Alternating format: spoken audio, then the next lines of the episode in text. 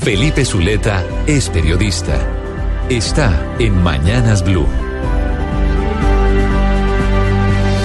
6 y 19 minutos de la mañana. Y a esta hora le cuento a usted que ya están llegando a Lima los cancilleres de los países miembros del Grupo de Lima, quienes se reunirán precisamente para tomar decisiones frente a la posición el próximo 10 de enero de Nicolás eh, Maduro.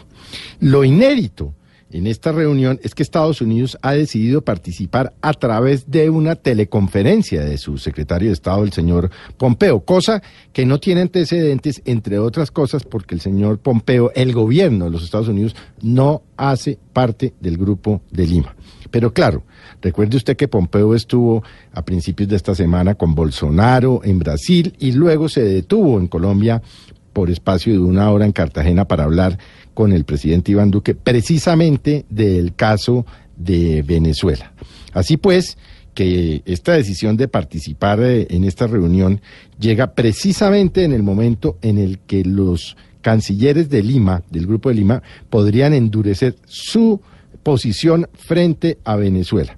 Ahora bien, ¿Qué decisión van a tomar? Eso no está claro. Ya los altos oficiales de cada uno de los gobiernos están en Lima, están redactando un documento, no se conocen los términos del documento, pero por supuesto podríamos especular que viene en el sentido de pedir la recuperación de la democracia ante la dictadura del mandatario venezolano. Pero este podría ser definitivamente el principio de un aislamiento a Nicolás Maduro y por supuesto al gobierno de la República Bolivariana de Venezuela, que tal vez no tiene antecedentes.